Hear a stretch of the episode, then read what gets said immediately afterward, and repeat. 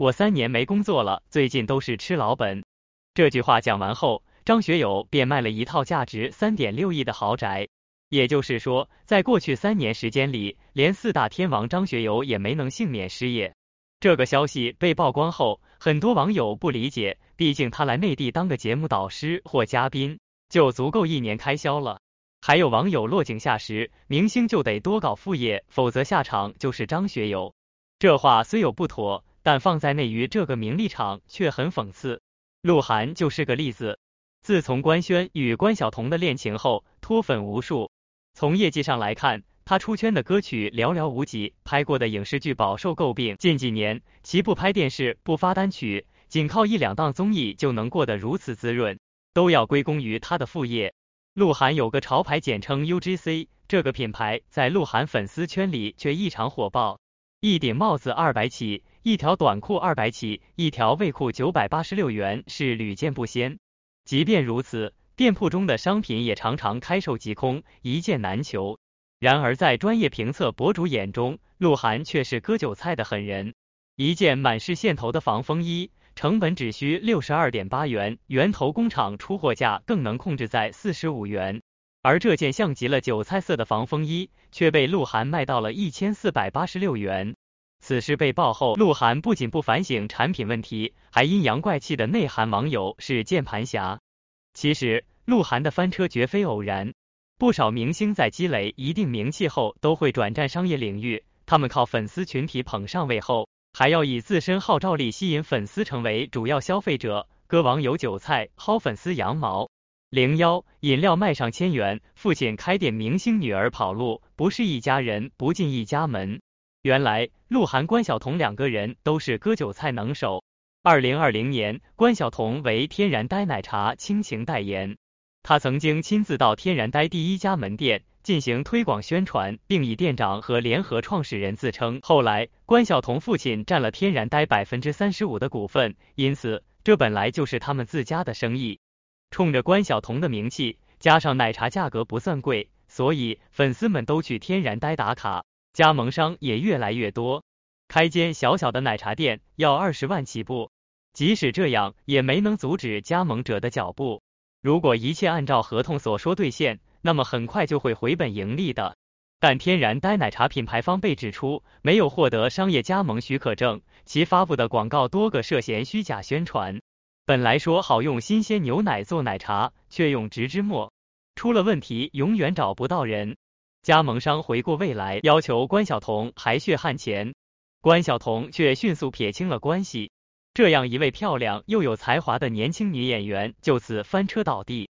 另一位颜值高、名气大的女演员杨颖也开奶茶店，但因店里的奶茶太贵，味道很差而经营不下去。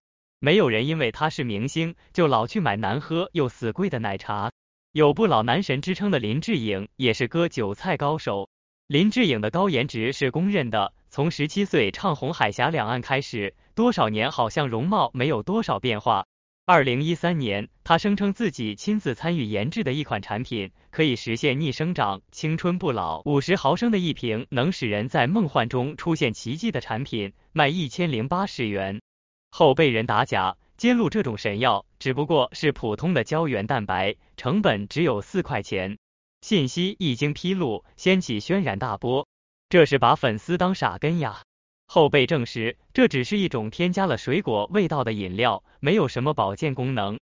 所谓的逆生长，就是不负责任的瞎扯淡。出道这么多年，林志颖的粉丝基础特别牢固，但没想到他不但遭到专家打假，还被粉丝痛骂，从此完美人设破碎，丢了体面。零二，一双袜子近百元，坑粉丝不眨眼。看了鹿晗的操作，欧阳娜娜绝对会露出鄙夷的眼神。如果说鹿晗是在薅羊毛，那么欧阳娜娜就是在薅羊皮。她创立的品牌叫 Nabi，两双袜子一百六十八元，一个眼罩一百四十八元。更夸张的是一件浴袍，他要粉丝近十张红票子。经行价鉴定，这只是一件成本五十五元的普通聚酯纤维材质的浴袍，卖到近千元，真是割韭菜不手软啊！更绝的是。无论多贵都不包邮，除非满九百九十九元。也就是说，如果想在欧阳娜娜这儿买东西，至少买两件才包邮。每件商品的利润如此之高还嫌少，连运费都懒得出，只能说人心不足蛇吞象。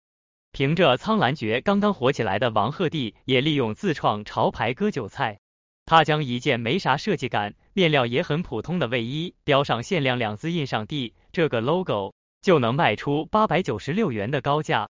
二零零二年出生的新生代小生黄明昊，二零二零年也创立自己的潮牌 Toxar。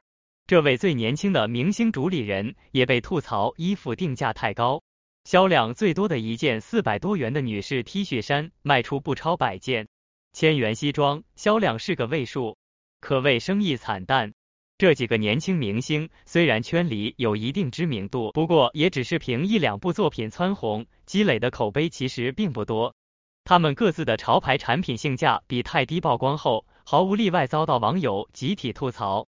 好在几位还没有前辈鹿晗的底气，态度比较看得过去，事件也就没有扩大化。不过，等粉丝对他们的好感被败光的时候，也就是他们演绎潮牌双双下线的时候了。零三，民以食为天，算盘打在吃上面。明星开火锅店是圈里的流行。陈赫借《爱情公寓》出名后，参演作品寥寥无几，但通过参加综艺保持热度。二零一五年，陈赫与同行朋友合伙创立了火锅店贤合庄。他有自己一套成熟的运作方式。首先，他会邀请明星网红来火锅店吃饭，既热闹又达到广告效应。营销到位后，广泛征集加盟商，想加盟交三十五到五十五万，三年后想继续干再交两万续约费。很多人看中陈赫的名气和贤合庄生意的火爆，纷纷加盟。可是。交钱加盟后，说好的技术支持和协助运营都没有影子，而接连爆出有顾客在店内被天花板砸到头、胳膊，还有顾客吃出塑料片等等，出事故了。陈赫不吝啬道歉，可之后依然没有改进。两年开八百家门店，赚了几个亿的贤合庄是大捞一笔，可加盟商赔的血本无归，他们联合起来找陈赫要说法。但这时的陈赫当了缩头乌龟，从贤合庄退出，称自己只是来站台的。这种割完韭菜就跑路的行为太没有担当。作为以前因为离婚事件已经败掉不少粉丝好感的渣男，陈赫花好几年时间去修复自己的正面形象，结果贤合庄的天花板又让他的几年心血付之东流，好不容易捡起来的正面形象又碎了一地。人民网曾发文批评此种行为，指出其骗取巨额加盟费才是盈利的大头，提醒网友切莫盲目加盟。但有一位明星开店倒不是为了招加盟商，他叫孟非。孟非作为《非诚勿扰》资深主持，俘获了一大帮粉丝的心，从中老年人到年轻人都被他的机智和口才征服，被亲切的称为孟爷爷。很多人不知道的是。这位可亲可敬的孟爷爷，居然也是一位割韭菜高手。孟非二零一四年开了一家名为“孟非小面”的面馆，不少娱乐圈名人都去给他捧场，面馆生意红红火火。但不久因为面条的定价问题被网友吐槽。据说一碗外面卖十几块钱的面条，在孟非的面馆要卖到几十块钱。最便宜的清汤面上面漂着几根青菜，要价三十多块。加几颗肉丁的要五六十，和孟非一样卖面。陈小春的七爷面馆一碗牛肉面四十八元，却没有网友说他宰客，因为那碗牛肉又大又厚又多，很实在。